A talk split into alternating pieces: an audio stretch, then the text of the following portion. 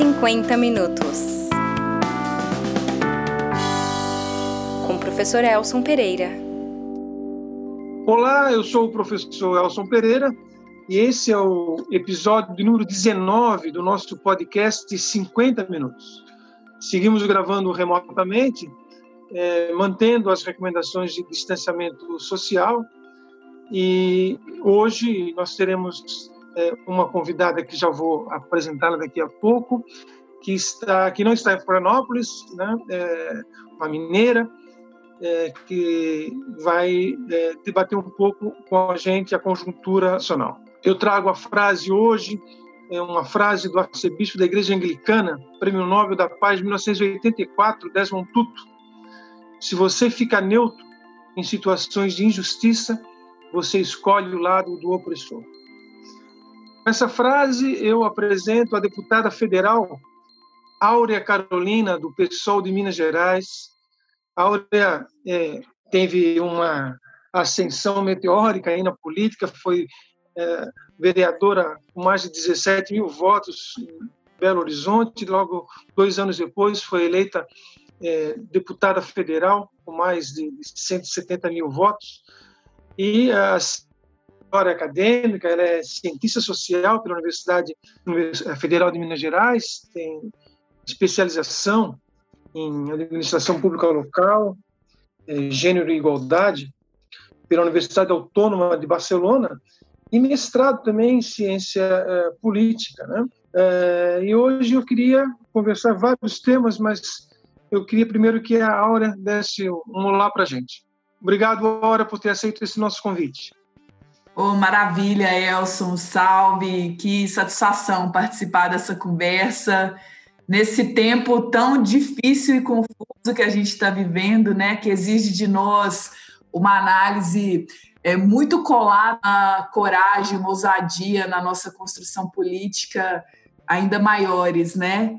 Então, só força e bora lá. Então, Aurea, nós estamos é, vivendo uma uma crise que no Brasil ela é multiplicada por três, né? O mundo todo vive uma crise pandêmica que tem forte repercussão sobre a economia, mas no Brasil isso está sendo agravado, né? Essa crise e acrescentada uma terceira crise, uma crise política, em função é, de uma negativa, eu diria assim, do presidente da República de se colocar à frente de um gravíssimo que o país é, é, enfrenta e que essa semana nós chegaremos a um milhão de pessoas infectadas, 50 mil pessoas que perderam a vida. É, tu que estás no centro, lá no, no, olho do furacão em Brasília, né, como é que toda essa, essa crise né, tem repercutido no mandato de vocês, no mandato do, dos nossos deputados do PSOL em Brasília, como é que é, são as movimentações por lá. Queria que desse um, uma pequena contextualizada para a gente em relação a isso. Sim. Ô Elson, essa crise tripla é indissociável no nosso contexto, né? Uma junção é, de como no sul global esse processo se acentua com uma gravidade terrível, né? A gente sabe que a pandemia tem origem num modelo econômico de destruição total da vida, né? Uma lógica de produção industrial, de é, na indústria de carne, é, precisamente, né? Que tem a ver com a destruição socioambiental, que tem a ver com os mega esquemas financeiros globais. É importante situar isso para a gente entender por que, que no Brasil os impactos têm essa dimensão, né? E principalmente como que a população pobre era desproporcional. As principais vítimas estão localizadas aí entre os mais pobres e entre as pessoas negras, né? A pandemia atinge desigualmente a sociedade brasileira e confirma que é, esse descaminho político que a gente foi tomando né, um desgoverno negacionista, autoritário, de destruição das políticas públicas, torna a pandemia aqui um pesadelo absoluto, né? Assim, incomparável com outras nações do mundo. Então, é, a falta de uma liderança minimamente razoável que pudesse cumprir as recomendações sanitárias é, faz com que o processo econômico que já vem numa degradação forte aqui no Brasil, né, de aumento do desemprego, da informalidade, de precarização das condições de vida da maioria da população, isso tudo se soma com a pandemia de um jeito macabro, assim. Então é assustador ver a cada dia a cifra de mortes aumentando desesperadoramente e a gente vai bater a marca de 50 mil mortes, né? No Congresso Nacional, a gente tem atuado fortemente e na Câmara dos Deputados, a bancada do PSOL está concentrada na defesa intransigente de medidas para a proteção dessas maiorias da renda básica emergencial, auxílio emergencial, é, partiu dessa iniciativa da qual nós fizemos parte, né, junto com toda a oposição, sobretudo, para lançar isso como um, um, compromisso do Estado brasileiro, né? apesar de Bolsonaro, de que a gente daria essa proteção mínima para a população poder cumprir o isolamento social.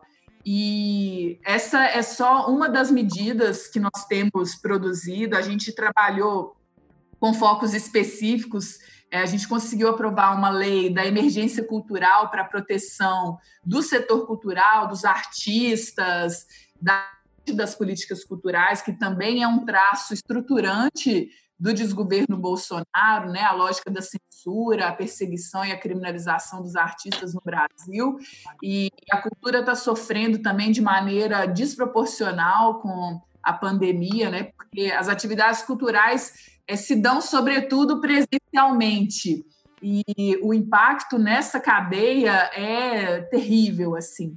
A gente também conseguiu aprovar uma, é, uma proposta para a defesa dos povos e comunidades tradicionais, dos povos indígenas, quilombolas e outros povos, é, para terem também, durante a pandemia, uma atenção especial do Estado. Tem é, uma intenção é, explícita de inviabilizar a cobertura das políticas públicas para a população brasileira, mas a gente pressiona e a gente está aqui também defendendo o papel das instituições, né, que é algo que está sob ameaça nessa conjuntura. Então, o legislativo, mesmo com as nossas diferenças e com todas as forças contrárias e obscuras que existem dentro dele, tem sido proativo no sentido de cobrar do desgoverno que, é, pelo menos, é, a Constituição não seja jogada fora, né? E a proteção social, o direito à saúde, o direito à vida estão ali. A gente, além disso, claro, o nosso trabalho está muito ancorado nas lutas populares, né, Elson? Toda a nossa Sim. atuação do pessoal em Brasília é, antes de tudo, uma resposta à mobilização popular. E, e, eu acho que é isso também que nos dá a condição de sustentar aqui a, a nossa força. É, pensando até que essa crise política, né, que é, a gente colocou como uma terceira crise, ela tem uma dimensão muito mais grave, porque ela pode se transformar numa crise institucional. Eu acho que, nesse caso, o papel do Congresso e, das, e da bancada do pessoal, mas também de todos aqueles, de uma maneira é, mais ampla, defende a democracia, é muito importante. Eu acho que tu, tu apontaste, e uma delas é a questão da, da dimensão é, territorial da pandemia. Né? Há, é, no Brasil, um, houve no Brasil, historicamente, uma, uma, modernização desigual do nosso território, as nossas cidades foram desigualmente modernizadas, e isso fez com que nós excluímos grande parte da nossa população é de infraestruturas básicas que hoje tem uma relação direta com a vulnerabilidade das pessoas frente ao vírus, né? E aí nós temos índices de mortalidade muito diferentes, por exemplo, em Brasilândia, em São Paulo e no Morumbi, né? Porque as condições sanitárias atingidas pela pelo vírus é diferente, né? Então, esse dia eu estava escutando uma uma live e, um pesquisador português falava que a Covid-19 a gravidade dela não tem a ver com quilômetro quadrado, tem a ver com metro quadrado. No sentido de dizer que a densidade das pessoas, a proximidade das pessoas é que torna é, a, o perigo maior. Né? Então, as nossas favelas, as nossas condições habitacionais de população de baixa renda é, estão, estão uma condição que é extremamente apropriada para a disseminação do, do, do, vírus. Então, é falso dizer que o vírus é democrático. Né? Ele pode ser democraticamente, mas ele alcança pessoas em condições muito diferentes. Né? Então, eu só queria pontuar todas essas questões, é, reforçando o que tu falasse, né? e, e parabenizando pelas essas iniciativas, né? principalmente do setor cultural, um outro debate também que a gente tem feito aqui em Florianópolis, que não há é, nenhuma medida né, de proteção às pessoas que vivem da cultura, já não existe fora do período uh, da pandemia. Né, o, o, fundo municipal, a política municipal de cultura sempre é negligenciada e em época de pandemia isso é agravado. Mas, Áurea, e assassinato do George Floyd nos Estados Unidos, que gerou uma série de reação e de elementos que, para nós que somos sensíveis a essa questão é, racial, não é nenhuma novidade, né? Esses dias alguém falava, a novidade hoje é que as cenas de violência estão sendo filmadas pelos telefones celulares, mas elas sempre aconteceram. Tivemos um caso gravíssimo lá em São Gonçalo, é, no Rio de Janeiro, o assassinato do jovem João Pedro, e agora as investigações estão apontando que sequer existia alguém sendo perseguido, enfim, tem que ser apurado. Aqui em Florianópolis também não é diferente. Nós tivemos incursões em nossas favelas, aqui, é, é, o tráfico estivesse apenas inserido no, na, nos morros, né? e matando, inclusive, jovens, é, jovens trabalhadores sendo agredidos. Eu queria que falasse um pouco sobre a questão é, racial no Brasil, como é que tu vê eh, todo esse eh, esse problema que já é estrutural em nossa sociedade? Sim. Oi, Elson, e como é que as coisas estão conectadas, né? A pandemia da Covid-19 escancara o racismo estrutural no Brasil. É por todas essas razões que a gente vem conversando aqui, né? Inclusive sobre como as periferias são produzidas no nosso país de que nas quebradas, nas favelas, as residências das pessoas não possibilitam uma condição de isolamento social e a própria dinâmica de vida, a necessidade de trabalho jogam contra isso, né? Faz com que a vulnerabilidade dessas populações que são em grande parte negras seja agravada. Então, é, quando a gente olha para o Brasil, não tem para onde correr na discussão racial. Ela estrutura todas as nossas relações, todas as instituições, a nossa forma de convivência, a nossa forma de realização do que seria o poder, o poder político e o poder assim. Então, o racismo ele é, é uma forma de dizer para as pessoas que há uma hierarquia entre grupos sociais e que a população negra está na condição mais inferior, mais subalterna. E isso é transmitido de muitas formas, desde piadinha racista, né, o tal do racismo recreativo, como diz o professor Adilson Moreira, né, a naturalização da violência racista por meio de mensagens supostamente despretensiosas ou inofensivas, né, até na violência policial, que é né, a letalidade policial no Brasil e também no contexto dos Estados Unidos é de filtragem racial, né, atinge de forma seletiva, desigual a população negra. Aqui a gente pode ver como que no sistema carcerário é, o número inacreditável de pessoas negras que está nesse sistema é, mostra também que a captura é, por meio das políticas de segurança é, se dá com esse viés racista, né?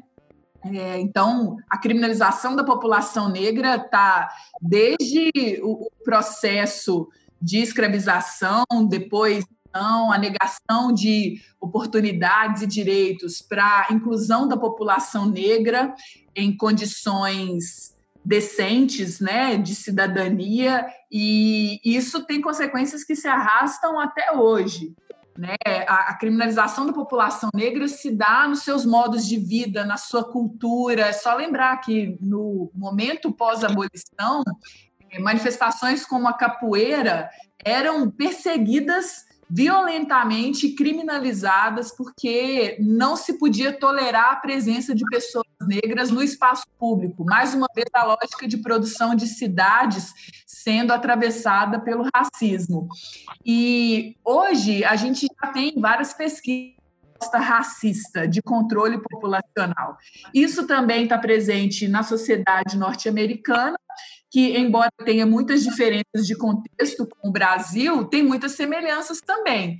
Né? O passado escravocrata e é, a, a, persistência do racismo institucional nas políticas públicas e, e nas empresas, né? em várias instituições. É, a morte do George Floyd nos Estados Unidos foi o estopim de é, novos levantes antirracistas, isso na genealogia histórica é, de lutas pelos direitos civis, de lutas também pela democracia nos Estados Unidos, né, uma democracia forma aquela sociedade, e isso tem ressonância no Brasil, porque aqui também nós temos um movimento negro muito forte, articulado, bem distribuído por todos os estados, né? E, e em cada estado tendo características próprias, regionais, assim.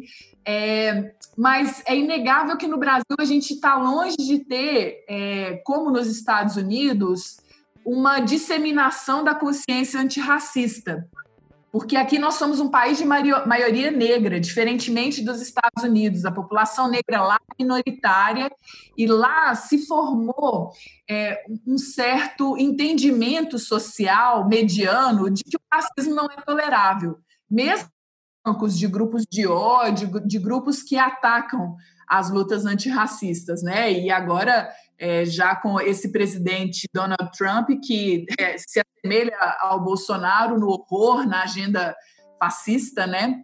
É, e no Brasil, a gente, é, tendo uma maioria negra, ainda luta para mostrar a existência do racismo. Olha para você ver como é que são as coisas, Elson. No Brasil, o mito da democracia racial ainda tem uma força muito grande no imaginário popular. Então, aqui se pode dizer que não, eu não sou porque eu tenho uma pessoa negra próxima, eu sou amiga de um negro, ou eu tenho uma empregada doméstica na minha casa que é como se fosse da minha família, né? Então, e, e de violência simbólica também, né? E eu quero trazer o caso do menino Miguel, que morreu no início de junho em Recife, quando a sua mãe, empregada doméstica, cumprindo jornada de trabalho, é, não podia ficar com o menino é, quando ele estava na casa da patroa, da, da sua mãe, e a patroa, de forma deliberada, deixa o menino sozinho e ele acaba é, caindo do prédio, né? Numa cena de horror, assim, só de pensar meu coração fica despedaçado mesmo, assim, como que é possível? E é. isso está impõe.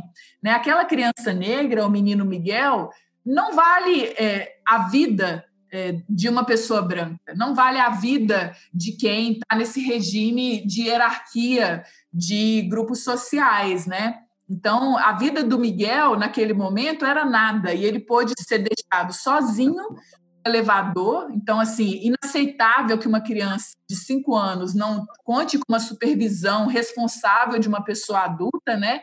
E ele é, sobe para a cobertura do prédio sozinho e ali se acidenta e cai. Né? Então, é, é desse nível de violência que a gente está falando que acontece é, na nossa subjetividade e funcionamento das instituições. É, e, e parece extremamente grave agora, é, Áurea, que o governo é, assume como sua pauta né, é, essa questão de desconstruir as lutas antirracistas no Brasil. Só para citar algum, alguns elementos, aquela famosa reunião em, é, que foi vazado o vídeo lá, que foi pedido pela, pelo Supremo, a, a ministra Damares se referindo aos quilombolas, né?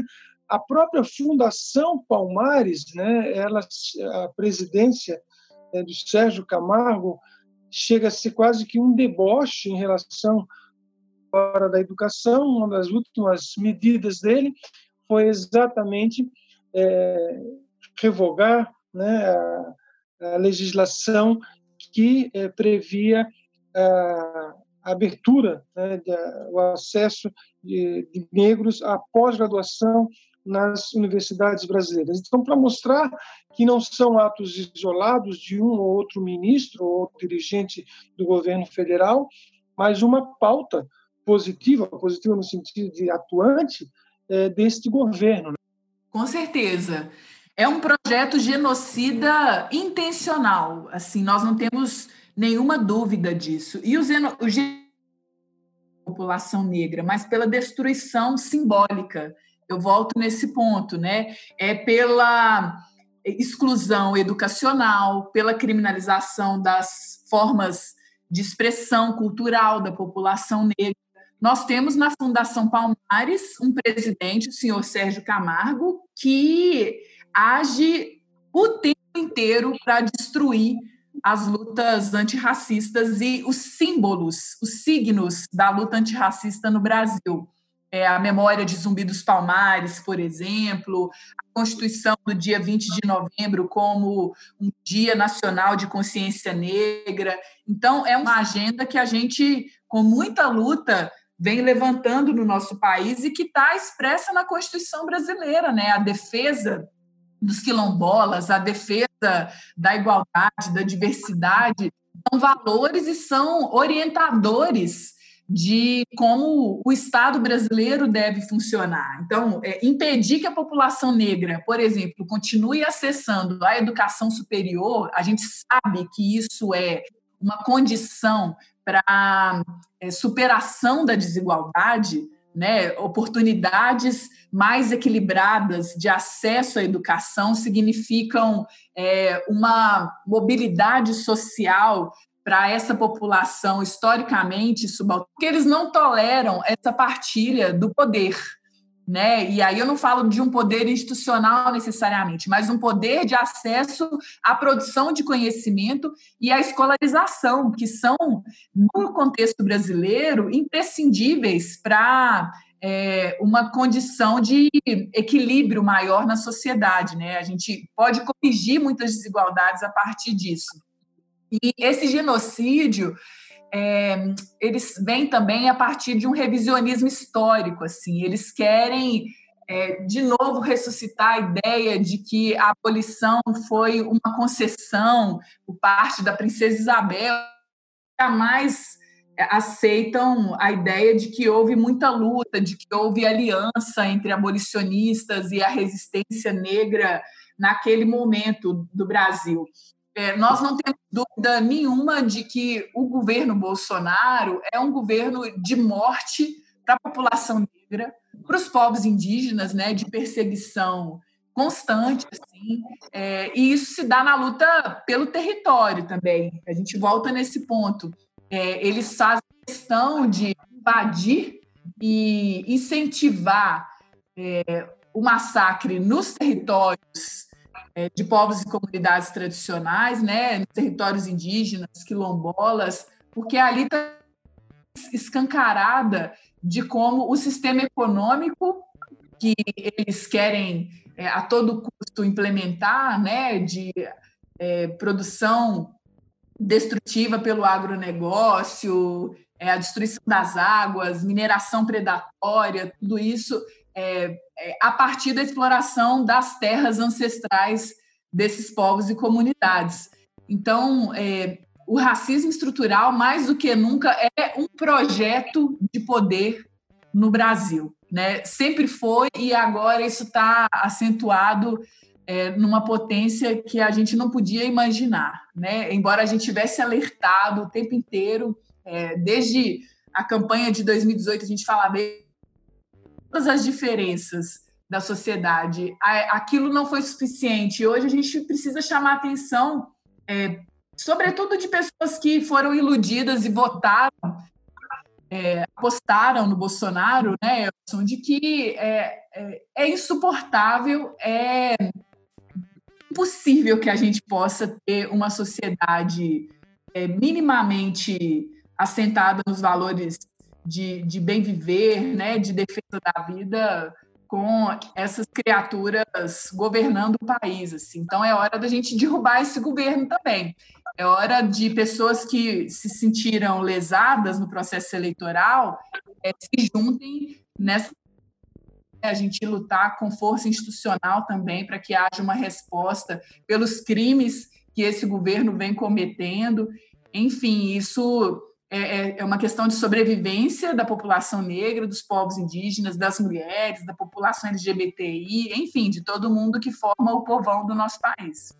É muito, é muito importante isso que tu falas, Áurea, sobre a questão é, dessa violência é, que é também subjetiva, né? diz respeito ao sujeito. Né? Eu fiz é, uma live semana passada com um jovem aqui em Florianópolis, um jovem trabalhador, trabalha numa associação comunitária numa das comunidades aqui de Florianópolis.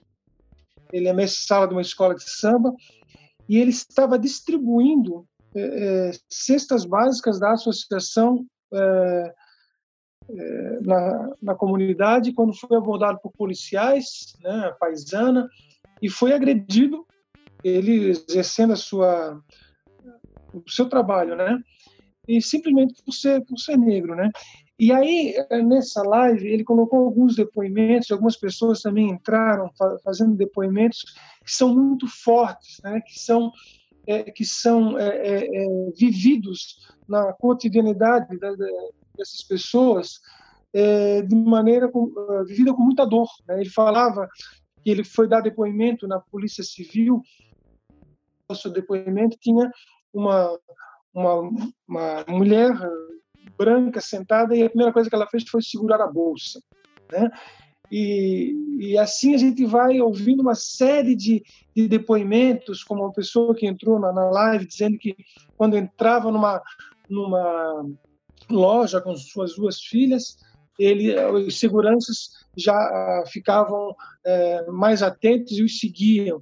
É, eu lembro de um depoimento do grande é, geógrafo Milton Santos, é, um, quando ele recebeu aqui um, o título de doutor honoris causa na nossa universidade, falando informalmente, ele disse que quando ele era, já era professor, ele disse que eu, eu, eu tomava um cuidado, segundo ele, de uh, usar cuecas de marca, porque se eu tivesse algum problema de saúde e caísse na rua, e se alguém me levasse para o hospital, eu queria que, que, que soubesse que eu não sou indigente porque eu sou negro.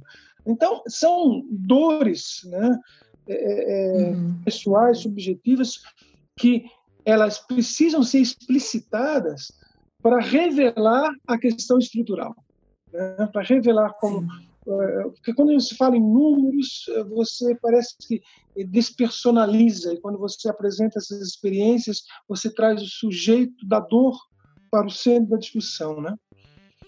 Aqui é o conceito de dororidade, que é proposto pela Piedade, uma intelectual negra do Rio de Janeiro, e a ideia de dororidade é, é justamente como que a experiência singular da população negra é marcada é, por essa violência, essa dor que condiciona a sua subjetividade, né? São muitas experiências de humilhação, de desprezo, de preterimento, né? E agora na pandemia eu lembrei de um caso de um conhecido nosso em Belo Horizonte, ele relatou uma rede social que durante o isolamento ele precisou buscar uma receita médica no prédio.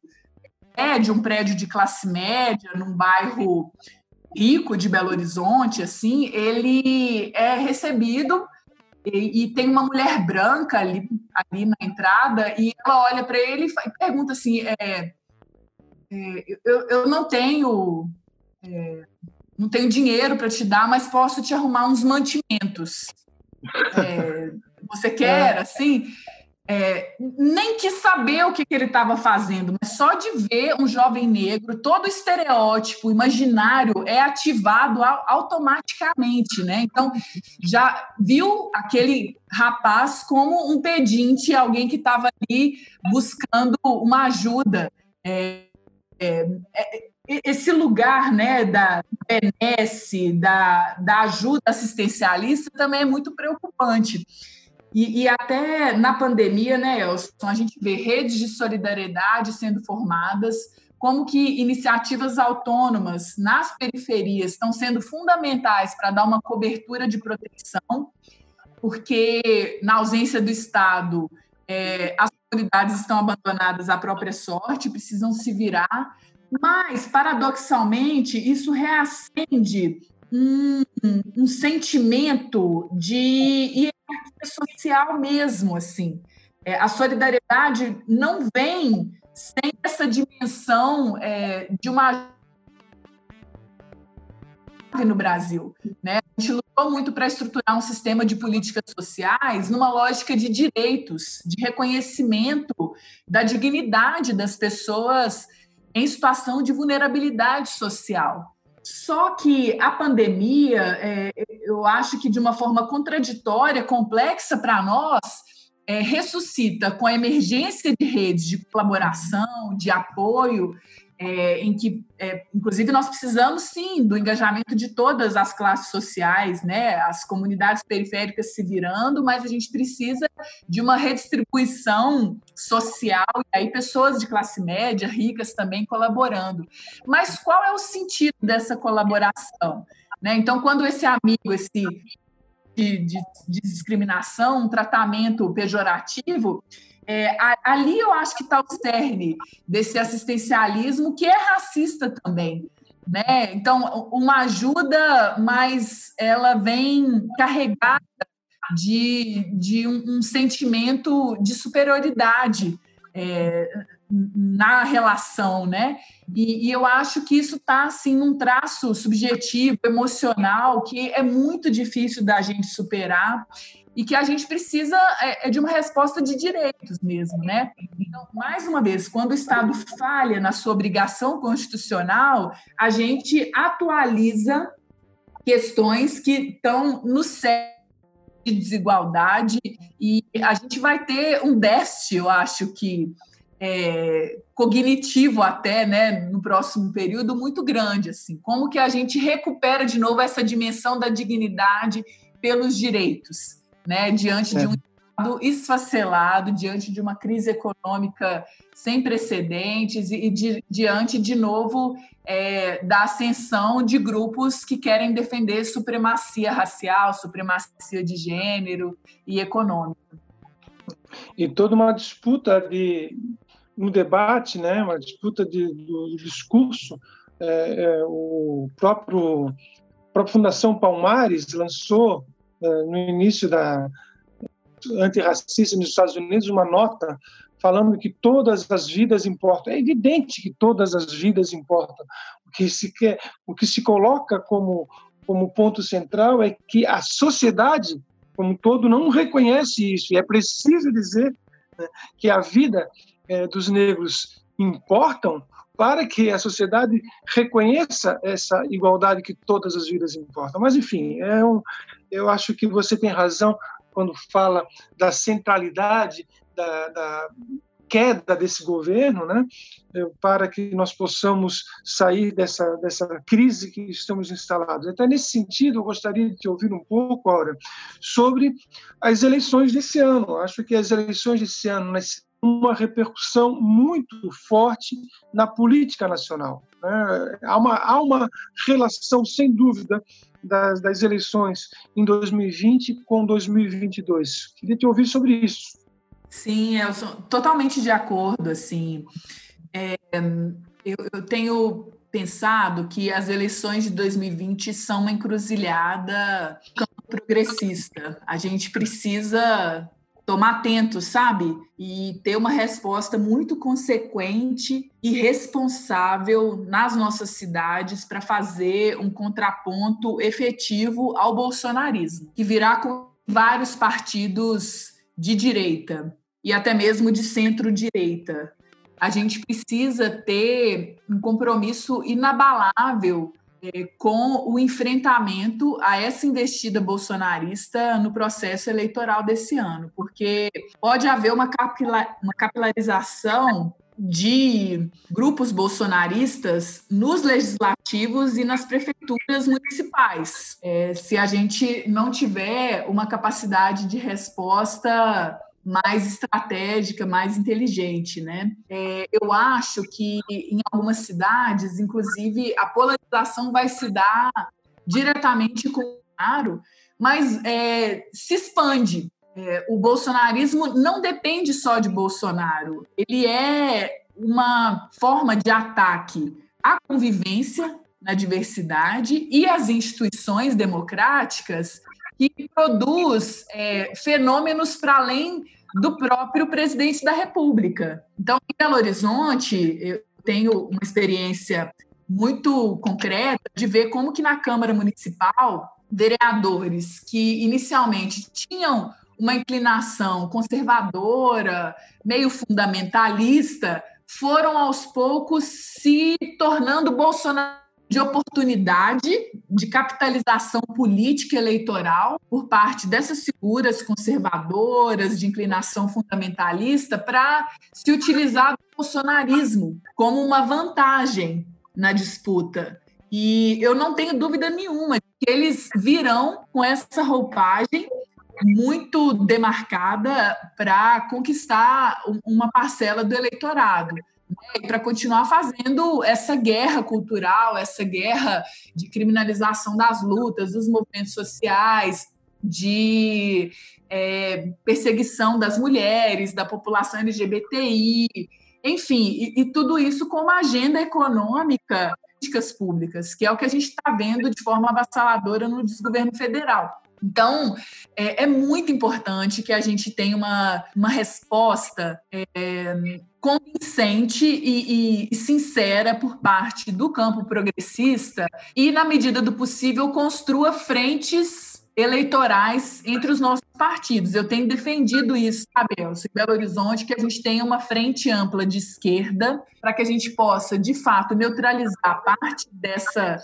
investida bolsonarista no processo eleitoral com uma participação competitiva nas eleições da nossa cidade e, e fazendo um debate é, com o atual centro-direita é, sobre o que é inegociável e também neutralizando o ataque bolsonarista à, à própria gestão municipal, né, que com limitações e com algumas dificuldades tem sido é, no enfrentamento à pandemia, por exemplo. Então, acho que é papel do nosso campo apresentar programa que vá além do cumprimento da obrigação, como tem sido feito em Belo Horizonte, de é, observação das medidas de isolamento social né, e de é, proteção de um sistema de políticas públicas. A gente precisa mais do o bolsonarismo nos rebaixa até nisso, assim, defender o mínimo já é extraordinário. Fazer a nossa obrigação já ficou também,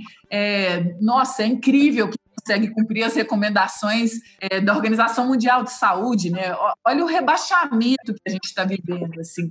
E a gente precisa projetar o sonho, né, Elson? Eu acho é que a gente verdade. tem que mesmo a alegria política, o encantamento e dizer, olha, mais do que a nossa obrigação, além de é, repudiar essa violência que o bolsonarismo representa, a gente precisa afirmar um projeto que vai além. Não é possível que a gente vai ficar só segurando a onda dos ataques. A gente precisa dizer qual que é a nossa própria agenda idade está é, tá longe de ser é, o que nós temos hoje, né? na questão de mobilidade, na questão é, em Belo Horizonte a gente tem um problema sério com as enchentes, né? É, a relação com as águas, a questão ambiental e por aí vai. Então é, eu tenho esperança de que a gente consiga é, construir alternativas, com frentes amplas entre os partidos e as forças progressistas. É, agora, não é fácil, porque, de fato, também existem lógicas de competição entre os partidos, né, mesmo dentro do campo progressista, que jogam contra essa possibilidade. Por isso que eu falo de tomar atento, né, bem mineiro, na hora de superar é, diferenças mínimas entre os nossos partidos e focar no que é comum, no que é o nosso potencial real para dar uma virada nesse cenário. É que, é que bom ouvir isso, Áurea. É bom, inclusive, ouvir que Belo Horizonte também está nessa construção. Aqui em Florianópolis, nós estamos desde é, do segundo turno das eleições de 2018, é, numa conversa muito franca com vários partidos do campo é, progressista, né?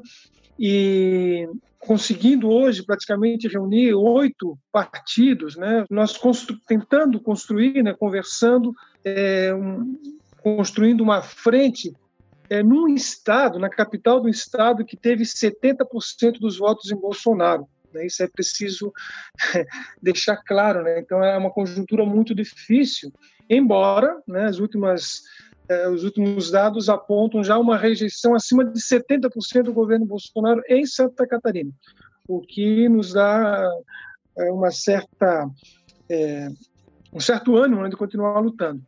Mas eu tenho, eu concordo contigo, há uma relação direta entre o fortalecimento de lugares, como o pessoal da geografia fala, né?